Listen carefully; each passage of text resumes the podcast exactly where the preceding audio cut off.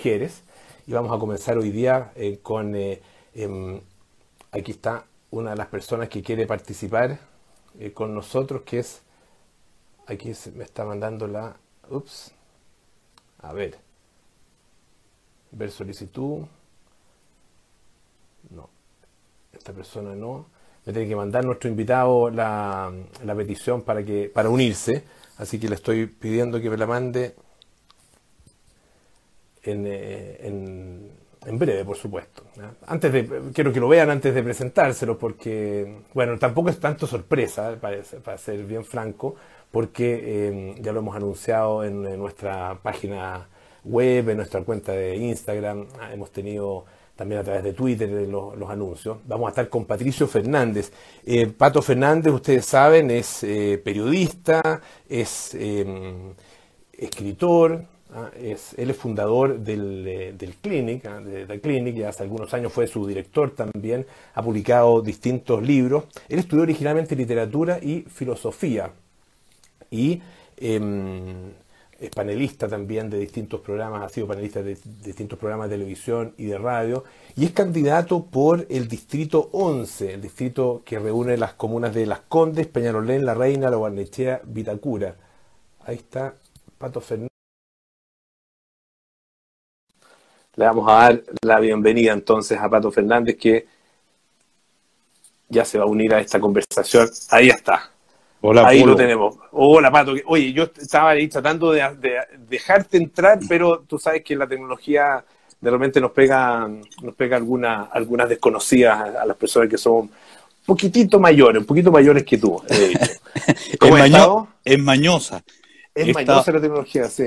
He estado bien. Eh, que en un nivel de actividad que no conocía, para serte franco, ¿ah?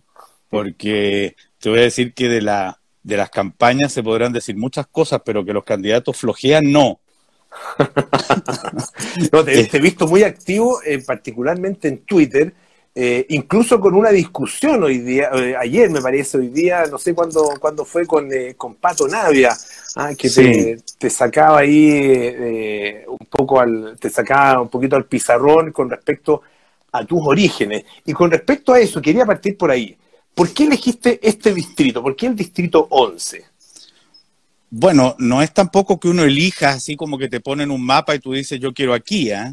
eh yo, de hecho, de, durante bastante rato manifesté que, que, yo no iba a pelear para hacer, sino que si había un, un lugar y yo era una persona que podía colaborar y que podía, que servía para esto, estaba disponible. Y, mm, y me ofrecieron de distintos lugares, pero me gustó mucho la invitación del Partido Liberal, eh, porque es un partido además que me resulta eh, simpático y creo que atrevido a la hora de pensar el futuro, ocupa un espacio político que me parece interesante. Y, ellos me ofertaron eh, ir en una lista que me pareció una lista entusiasmante, con una compañera de su pacto, que es la María José Cumplido, que me dio mucho gusto tenerla. Y, y, bueno, y aquí fue el lugar donde me ofertaron, pues, y que me pareció interesante además ir a concursar en un sitio donde hay, hay que ir a, ir a pelearla, ir a buscar, eh, convencer y dialogar con, espero que con, con, los jóvenes hijos de un mundo más conservador que ellos querrán cambiar. Un distrito, dicho sea de paso, muy polar, ¿ah? que va desde las poblaciones de Lo Hermida y La Faena en Peñalolén hasta los lugares más acomodados de la dehesa. Mm. Eh, ahí estamos. Pues. Claro, porque es un distrito que, efectivamente, claro, está Las Condes, Lobarnechea y Vitacura, ¿ah? eh, esas famosas tres eh, comunas que mostraron para el plebiscito pasado que eh, viven en un país bastante distinto, digamos, que, el, resto. ¿ah? prácticamente las únicas comunas donde ganó el, el, rechazo, pero claro, como tú dices, está La Reina, está Peñalolén, eh, y obviamente hay mucho más, más diversidad en relación con, eh, con los, tipos de, ciudadanos que hay, los tipos de, votantes. Eh, es, una, es, un distrito que yo te diría que une todos los polos de Chile, digamos. ¿Cómo, ¿Cómo te presentas tú frente al electorado que no te conoce? Ah, ¿Cómo, cómo, quién, quién, es Patricio Fernández, para hablar así como los futbolistas, en tercera persona? Bueno, tú me presentaste un poco eh, más o menos como lo que soy. Agregaría al que soy el fundador del Clinic y un escritor que ha tratado de seguir escribiendo, escribiendo crónicas eh, en distintos medios en Chile y afuera, pero también libros de lo que pasa en Chile y en América Latina en los últimos años. Eh, fui también, y esta también es una presentación que hago porque, porque me parece importante, eh, participé en el Consejo de Observadores Constitucionales durante el gobierno de Michelle Bachelet, donde habíamos gente de muy distintos sectores, digamos, desde constitucionalistas de derecha como Arturo Fermanduao, Gastón Gómez, hasta eh, de izquierda como eh, Millaleo, Pancho Soto, en fin. Eh, y que me tocó recorrer además en ese tiempo la, eh, montones de encuentros locales de gente que conversaba en sus casas sobre lo que quería para una nueva constitución. Yo te diría que ese fue un momento en el que uno em, se sintió muy cerca de lo que estaba de la discusión nacional respecto de este tema. Yo la venía siguiendo desde antes, escribí un libro que se llama La calle me distrajo cuando fue el movimiento estudiantil del 2011. Había acabado de terminar un libro que se llama Sobre la marcha, que es acerca del estallido social, pero ese fue un tiempo en el que me tocó ver eh, esos deseos de esa población muy sensata, eh, que nunca me tocó ver en esos encuentros de Arica Punta Arena eh, peleas ni confrontaciones brutales, sino más bien un montón de deseos que después se volvieron muy manifiestos durante el estallido. De manera que eso es más o menos lo que cuento y lo que les digo además a, quienes visito es que yo no estoy para ir a, primero que no soy un político que venga a ofertar arreglar calles, eh, porque aquí hay harta confusión, ¿ah? tú algo, algo decías al comienzo, aquí hay un montón de información que falta en mucha, en gran parte de la mm. población, mm. y que viene más bien a, por una parte, a pedir el voto para representarlos en esta convención, pero por otra, a escucharlos con un cuaderno en la mano respecto de cuáles son sus deseos, porque aquí uno no está para hacer lo que se le da la gana, uno está aquí también para de alguna manera conectar lo que son los deseos de la ciudadanía con ese proceso constituyente, constitucionalizar esos deseos de alguna manera. Es, difícil eh, venderse, eh, más, que venderse, ofrecerse al, a los votantes, digamos, eh, hablando de ti, em, eh, exponiendo a la gente por qué razones tú deberías ser elegido? Para quienes no somos políticos históricos y hemos más bien vivido criticándolo o, o observándolo, en fin, es muy difícil. O sea, la, primera sensación es de ridículo, ¿no? O sea, venderse a uno mismo y plantearse como más conveniente que otro es algo bien impúdico. Ah. Eh, ahora, creo que a mí por lo menos lo que me interesa hacer no es, eh, no es presentarme como, como una joya y como una maravilla como la que no van a encontrar otros, sino como un interlocutor que trata de ser llano eh, en, esa, en ese intercambio, digamos, y que trata de, mm, interesarse muy honestamente por lo que ve y lo que escucha. Y yo te diría que así como la parte más ridícula o más patética de, una campaña es venderse, como tú dices, o ofertarse, mm. la parte más alucinante, eh, y en lo que te digo, se aprende mucho, para nosotros que somos periodistas y que nos importa, digamos, eh, saber lo que está pasando, etcétera, es, un, es de un conocimiento muy intenso. O sea, uno se acerca en un periodo corto de tiempo, a mí esto es algo que me ha gustado siempre, yo soy, me siento un reportero por excelencia, pero eh, eh, haces un recorrido adentro de casas de gente, se, descubre la organización social que todavía hay, las organizaciones barriales, las organizaciones deportivas, las organizaciones políticas. Em, uno, uno se adentra, digamos, en una realidad, hay un intensivo en la, en la investigación de los deseos, las frustraciones, las felicidades y las desdichas de una población en un momento. En ese sentido, em, podrías decir, como parafraseando un poco al, ex ministro Mañalich, que no tenías idea de la desigualdad, eh, que no tenías idea del hacinamiento que existía en Chile? No, no, porque yo llevo muchos años en esto.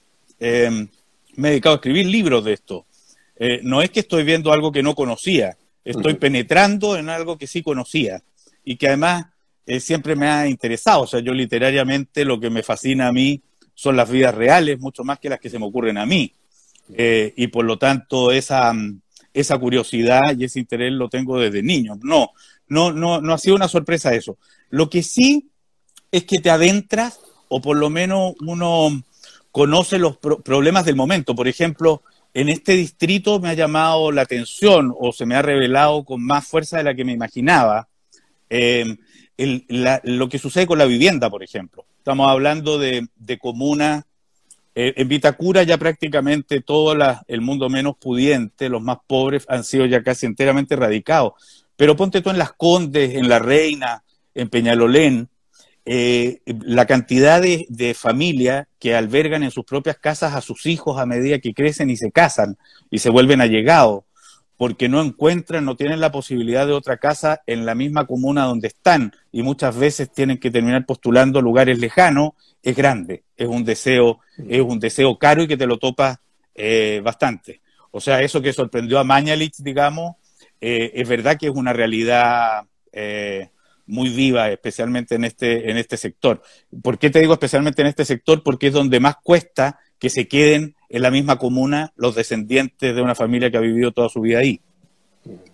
Ahora, eh, Pato, eh, a ver, tu, historia obviamente tiene que ver con, eh, lo, que conocemos, ¿no es cierto?, con el trabajo en, eh, el clínico. Oye, ahora espérate, una, te, quería hacer una salvedad con la, la discusión con Pato Navia, porque, ah, el, ya, ya, ya, porque el, centro, el centro verdadero de esa discusión radicó más bien en otro punto, en que Pato Navia lleva mucho, mucho rato siendo un aborero del horror, eh, y, y, a mí me parece que estos son momentos en los que el llamado es a que todos se involucren.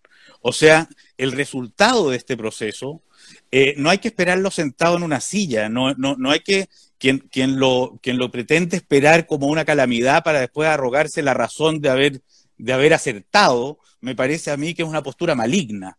O sea, esto, esto es, eh, en, toda la, en toda la línea es un esfuerzo que dependerá de todos nosotros.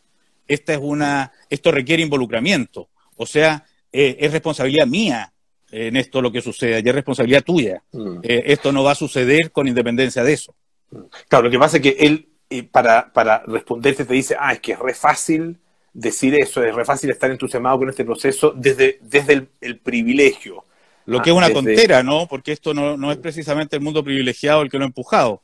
El 80% de los chilenos eh, eh, eh, aprobó este proceso en un plebiscito. Y si venimos saliendo de un estallido social, me tendrían que explicar muy minuciosamente que fue organizado por los privilegiados.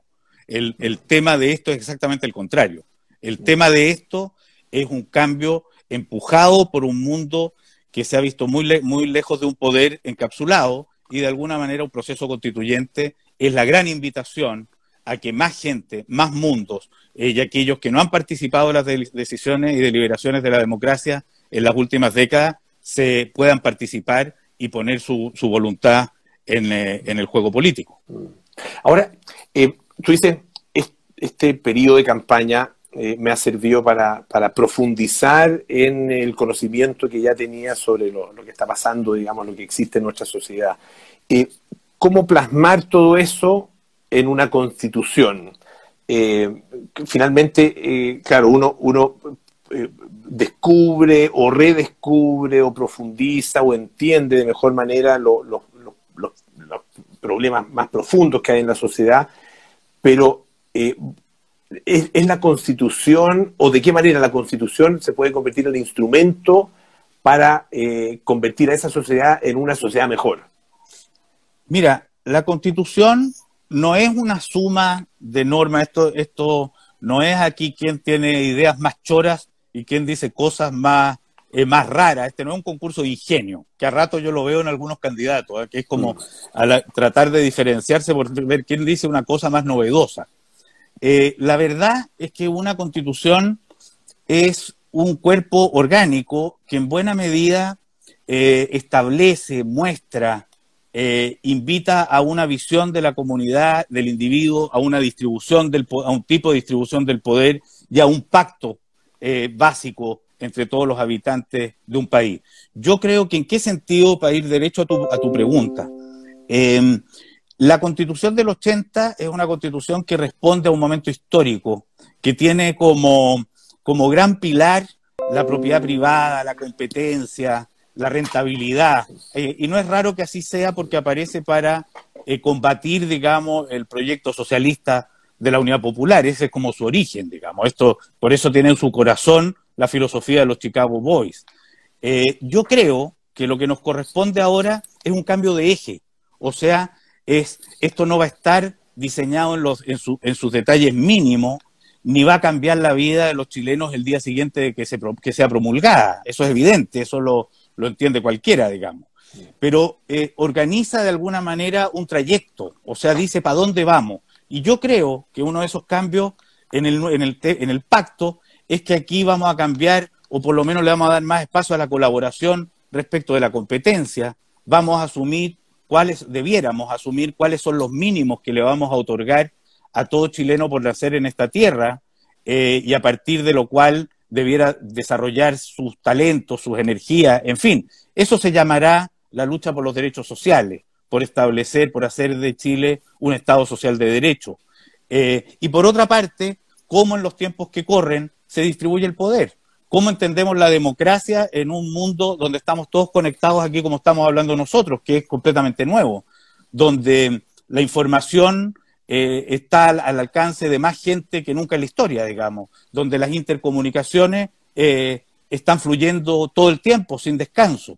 Esa, esa democracia, supongo, entiende que ya el Estado chileno no es un Estado que homologa a toda la población a lo largo del territorio, sino que entiende sus diversidades. Eh, por lo tanto, se replantea el Estado y ahí viene la idea de un Estado plurinacional que reconoce a los pueblos originarios, pero no solamente. Es una, es una democracia que está necesitando de la participación, la gente está requiriendo participar a un ritmo bastante más intenso y cercano que una elección cada cuatro años. Por lo tanto, tendremos que generar mecanismos de participaciones más directas.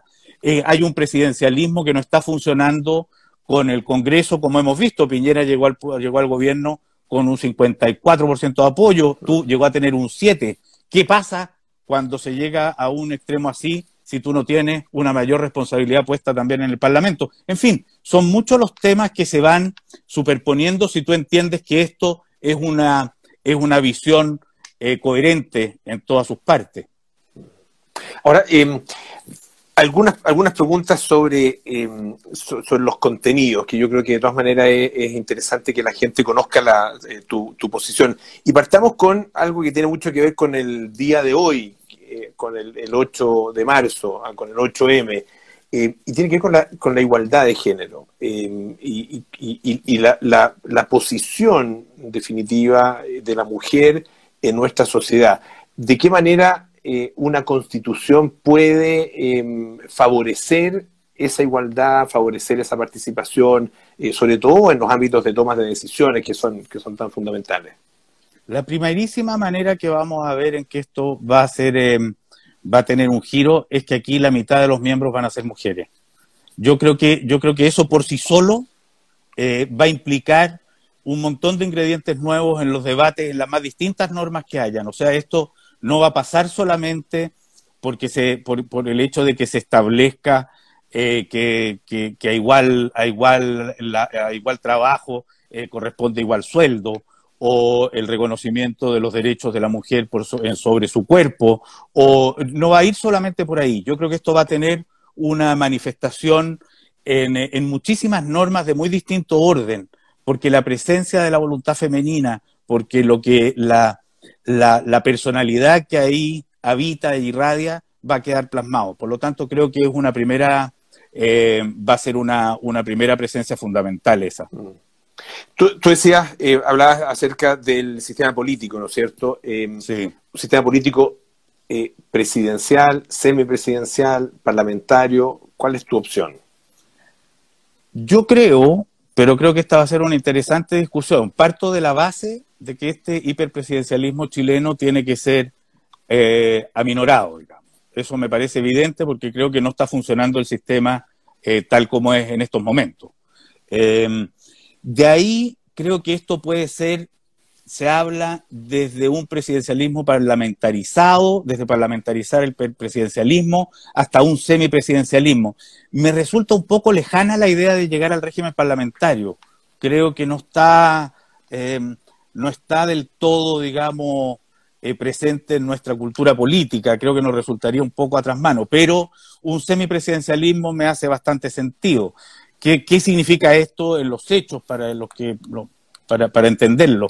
Significa de alguna manera que el Congreso eh, que hay un, un, rol intermedio en una especie de primer ministro o algo por el estilo, donde además los cambios en las mayorías parlamentarias tienen un fusible. Arturo Valenzuela planteaba en su momento, este politólogo chileno que ha trabajado mucho en Estados Unidos, planteaba en su momento que de haber existido regímenes más parlamentarios en América Latina durante los años 70 habrían sido menos los golpes de Estado.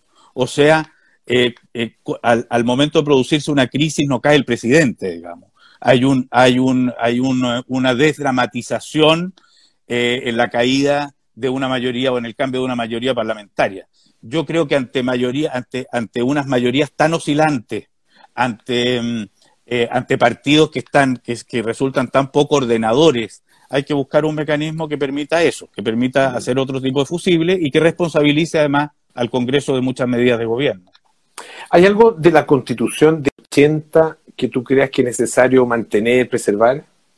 Es que yo creo que van a haber muchas partes. Eh, por ejemplo, toda la parte que tiene que ver incluso con el medio ambiente, va a haber que ponerle dientes, pero si uno la lee, tiene, tiene cosas que son bastante eh, interesantes. Yo creo que van a haber, eh, sí, va a haber muchas normas que, que, que, supongo van a, habría que revisarla una por una, pero esto no se, cuando se habla de la hoja en blanco, para, para, para, para ponerlo así, no se está borrando la tradición constitucional chilena, no se está diciendo que aquí no hay nada eh, que interese y que todo es aberrante. Lo que se está diciendo es que vamos a repensar sin, em, sin la extorsión de una norma previa esa, esta carta que nos vamos a dar. Ahora, fíjate que ahí también hay otra cosa que va a ser interesante, ¿ah? porque el hecho de que, de que cada norma tenga que ser aprobada por dos tercios, eh, es posible que nos lleve también a una constitución menos, eh, menos, menos extensiva, menos amplia.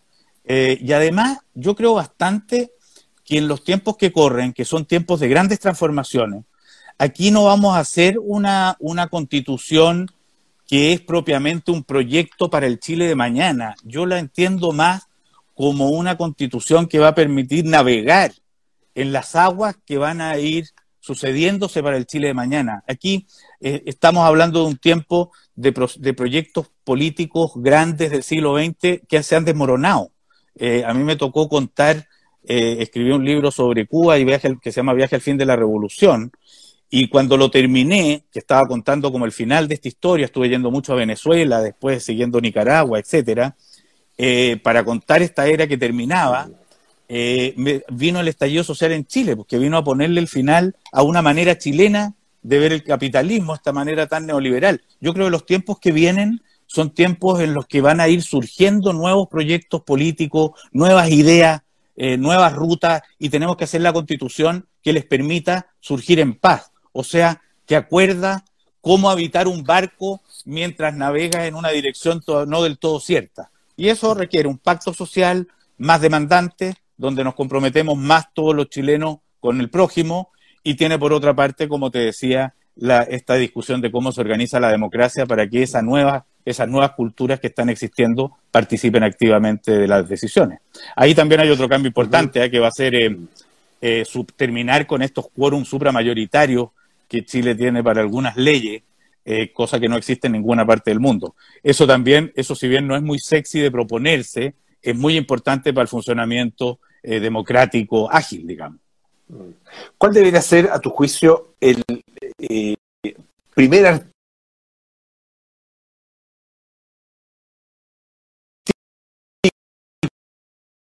de la Constitución, el artículo 1? Tú sabes que, bueno, e-, ese, ese seguramente va a ser, eh, va a hablar de, cómo los hombres y las mujeres o las personas nacen libres e iguales, en fin, dignidad. Pero hay, una, hay un asunto que a mí me, me ha interesado mucho, que es el preámbulo de la Constitución. las constituciones en muchas partes tienen un preámbulo. Y a mí me seduce mucho la idea de hacer ese preámbulo, y el preámbulo de alguna manera cumple la función también de ser, cuando no hay una norma, digamos, es de alguna manera a donde se recurre a un espíritu que orienta las decisiones posteriores. Yo creo que un bonito ejercicio de ese preámbulo que me ha dado muchas vueltas en la cabeza sería definir en conjunto la palabra dignidad eh, y usarla, dado que fue una palabra que apareció eh, con tanta fuerza en el último tiempo, y habría que decir que no solo en Chile, sino que en otras partes del mundo también ha irrumpido con mucha fuerza, es una palabra que no terminamos, eh, o por lo menos no nos hemos puesto de acuerdo qué implica en lo personal, en la dignidad de las personas y en la dignidad de los pueblos o de las culturas que habitan en el territorio. Creo que darle vuelta a esa palabra como el corazón de la constitución que viene puede ser un bonito ejercicio unificador eh, y de alguna manera conducente al espíritu que bañe todo lo demás. ¿Qué de la constitución actual no puede estar por ningún motivo? Eh, a mí me parece que aquí se tiene que corregir la relación con, el, con los pueblos originarios, o sea, creo que tiene que haber un, reconocimiento constitucional, creo que tiene que haber además el, reconocimiento de Chile como Estado plurinacional, y creo que tiene, todo esto, nada de esto está. Y creo que tiene que haber ahí la aceptación de determinados niveles de autonomía que van incluso más allá de los pueblos originarios, vaya uno a saber a cuántas otras, en cuántas otras versiones culturales los podemos ver en la patria. Creo, por otra parte, que el concepto de la subsidiariedad del Estado, que no está mencionado explícitamente, pero que habita en toda la Constitución, por ejemplo, en los derechos sociales, son derechos donde el énfasis está puesto eh, en la posibilidad de que sean eh, concedidos por vía privada o por vía pública, eh, y esa libertad de elegirlo está más fuerte que la obligación del Estado de garantizarlo. Creo que definir nuestra, nuestro Estado como un Estado social de derecho, donde el Estado asume la, la, responsabilidad de garantizar esos derechos de unas maneras evolucionantes en el tiempo, ¿ah? o sea, ahí va a haber el modo de ver cómo lo, cómo lo eh, consigna la Constitución de manera que sea reclamable, pero al mismo tiempo cómo la ley y la política eh, contingente lo va, digamos, va, va, mejorándole de alguna manera sus estándares. Hay quienes plantean que esto se podría hacer, la otra vez tenía una conversación en este programa que estamos haciendo en la, en la candidatura que se llama Ganas de Conversar, con Joseph Ramos. Y Joseph Ramos planteaba la idea de hacerlo más o menos en la línea de cómo, era el, ha sido el auge, o sea, que vayan creciendo a medida que la economía y la política lo van permitiendo, em, los atributos de eso exigible. Eh, pero creo que ese va a ser un cambio también muy importante. Creo que el Estado de Chile no solo tiene que existir eh, y tener presencia cuando los privados no están interesados, sino que el Estado de Chile puede también aportar en la conducción de determinadas cosas. Creo que eso es muy central. En, eh, preguntas bien cortitas, son conceptos en realidad, y te pido definiciones bien, bien cortas también. Banco Central Autónomo. Ha funcionado bien eso, yo creo que es importante mantenerlo, digamos. Sistema, hay que, hay sistema previsional. En, eso, en eso lo que parece que puede valer la pena eh, revisar son los modos de, de, nombramiento, de modo que esta cosa eh, que tenemos todavía como del tiempo de, los de dos grandes bloques vaya mutando a una representatividad mejor. Algo, lo mismo tendrá que, revisarse en el Tribunal Constitucional. Sistema previsional. Yo creo que lo que tenemos está claro que no es una seguridad social, eh, está claro más o menos que como lo hemos conocido está terminado.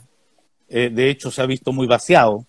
Y aquí el Estado tiene que asumir la responsabilidad por, vías y soluciones que se tendrán que ver en la política de que todos los chilenos al terminar sus vidas tengan una pensión digna. Y una pensión digna habrá que evaluar de qué se trata. Al menos un sueldo mínimo, digamos, eh, al menos la línea de pobreza, no sé, pero eso debe ser garantizado.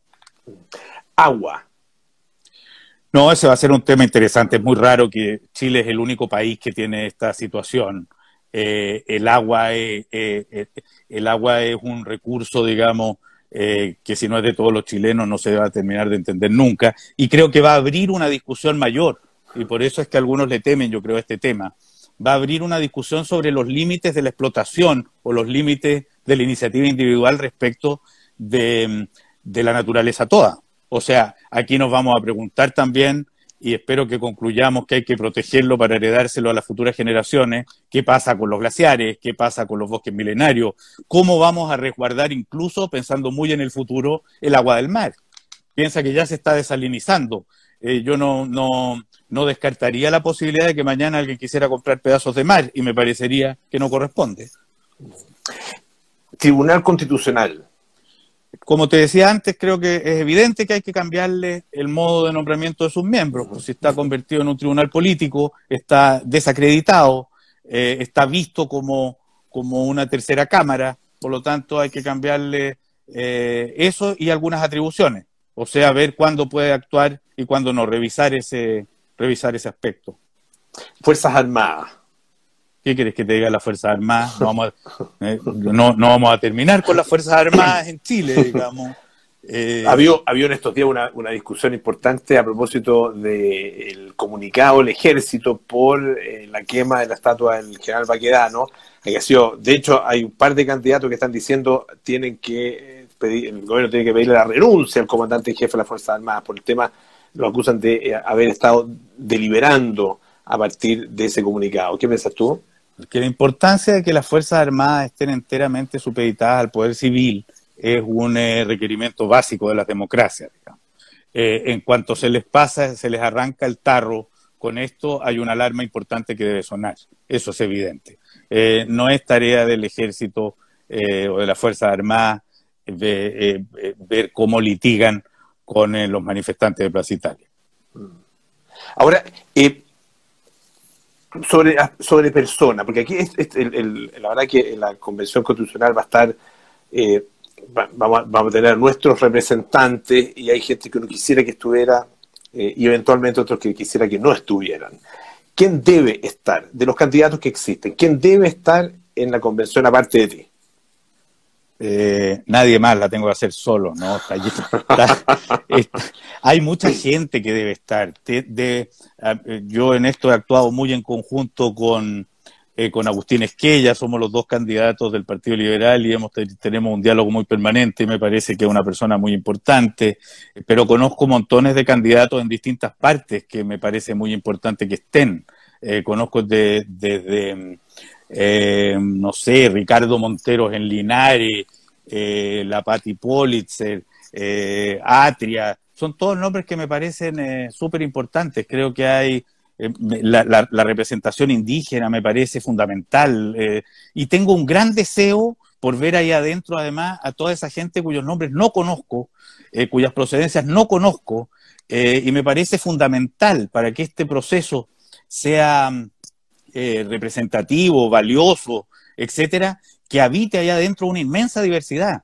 Eh, ahí, nosotros aquí fíjate que se da un reto que también es interesante y creo que ahí es donde uno también puede ayudar en este, en este proceso, por justamente por la curiosidad que te decía. para que sea validado, tiene que ser sentido propio por mucha gente. Para que eso acontezca, tiene que haber gente de muy distintas procedencias, de muy distintos orígenes, que vengan de lugares inesperados, eh, y al mismo tiempo, nadie dice que cuando eso acontece, las cosas sean más fáciles. La democracia cuando crece y se expande, hace, hace que sea incluso más difícil el gobierno. Pero el gusto de esa diferencia, eh, el, entregarse con pasión e interés al reto de aunar esas voluntades diversas, creo que es la máxima maravilla eh, que a uno le puede pasar. Y por eso es que estamos en un momento tan valioso y tan extraordinario. ¿Crees que es necesario rodear la Convención Constitucional? Por supuesto que no. Eh, lo que va a ser muy interesante es que haya una, una, ciudadanía activa participando. Yo quiero, voy a promover que durante el proceso constituyente hayan audiencias públicas, hayan sesiones de rendición de cuentas territoriales, hayan encuentros autoconvocados, hayan iniciativas constitucionales ciudadanas de norma constitucional. Eh, haya descentralización de la sede. O sea, yo espero una ciudadanía muy participante durante este proceso. Y si algunos quieren salir eh, y con carteles y manifestar sus deseos en la calle para ser escuchados, me parece que es de la esencia de la democracia. Ahora, si hay quienes pretenden intervenir en la deliberación eh, bajo métodos violentos, intervenir y atentar en contra de la tranquila deliberación democrática, serán los principales enemigos de esta convención eh, constituyente. ¿Y cómo se evita, por ejemplo, porque claro, una cosa es la, la, violencia, ¿no es cierto? Y que estamos ahí, yo creo que la gran mayoría de acuerdo en que es eh, inaceptable. Pero ¿qué pasa, con, por ejemplo, con otras formas de violencia como la FUNA? Ah, eh, como la, la, denuncia, eh, el, incluso el acoso a través, por ejemplo, de redes sociales en relación con lo que puede estar proponiendo un candidato? A ver, estamos viviendo en un mundo que está expuesto a esto, Polo. ¿ah? No, o sea, esto, esto lo, viven los periodistas en su quehacer diario, mm. eh, lo viven los políticos, y, algo de esto de, en, las redes que conocemos tendrá que ser regulado en su momento. De momento las redes son un far west y ya tendrá que llegar la ley y vamos a ver cómo llega ahí la ley. Eh, pero acá se requerirá la suficiente personalidad eh, y tesón en los representantes y quienes lleguemos a esa convención para que esa, ese tipo, esas amenazas no influyan en el funcionamiento. Ahora, eh, no tengo miedo, fíjate, no les tengo miedo. Creo que eh, estamos en un mundo que debe saber funcionar con algunos de sus vicios y vamos a ver cómo los vamos allanando en el camino. Una, eh, sé, que tienes una actividad ahora a continuación de esto, Pato, ¿no es cierto? Sí, con Caroline Meyer. Exactamente, sí. Por lo tanto, quiero hacerte una, una última pregunta. Eh, la última constitución, el momento de ser, la, del 80, el momento de ser eh, eh, promulgada, lleva la firma de Augusto Pinochet, después fue reformada, ¿no es cierto? Lleva la firma de Ricardo Lago. ¿Qué firma te gustaría ver en la constitución que va a salir de esta convención constitucional? todavía no te puedo contestar eso, fíjate, porque, porque creo además que el juego de los candidatos y las candidatas eh, se va a ver muy revuelto por el mismísimo proceso constituyente. Creo que el eje de la discusión que se viene pronto va a ser el proceso constituyente, van a cambiar los temas, los temas los van, a ser puestos por esa convención. Creo que todavía acá eh, el debate presidencial, si bien no falta demasiado, es como que estuviera, mm, no estuviera acorde enteramente con los tiempos que estamos viviendo. Me falta mucho por ver. Pato Fernández, muchísimas gracias por estar esta noche con nosotros. Ser además la persona que inauguró eh, estos encuentros que vamos a tener, recuerden ustedes, todos los días, eh, todas las semanas, de lunes a jueves, hasta poquitos días antes de, eh, la, propia, de la propia elección, ah, que es el 11 de abril. Em, así que ustedes están todos invitados, por supuesto, y vamos a seguir mañana a las ocho y media ah, con otra candidata bien distintas a Pato Fernández. Estaremos con Marcela Cubillos, ¿ah? quien Pato además se va a, ligeramente. Ella es la, es, la, candidata del rechazo, ella quiere contener, yo quiero que, quiero que seamos capaces de liderar cambios interesantes para todos los chilenos. Chao, Polo. Pato, muchísimas gracias. Estamos ahí con un problema en la, en la comunicación. Muchísimas gracias eh, a Pato Fernández. Recuerden ustedes, candidato, candidato eh, Loanechea y Vitacura. Muchísimas gracias, Pato. que, esté, que esté muy bien. Un gran abrazo.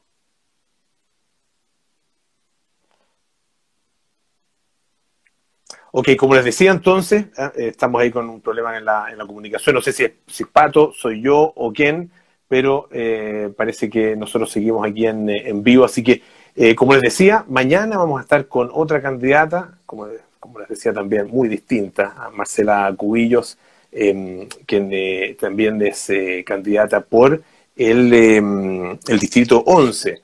Ah, así que mañana a las 20.30 horas, no se lo pierdan, otra conversación en Duna Live, Los Constituyentes. Y vamos a seguir durante toda esta semana y también hasta poquitos días antes de las elecciones de abril próximo. Así que muchas gracias por acompañarnos, que tengan muy buenas noches. Hasta la próxima. Chao.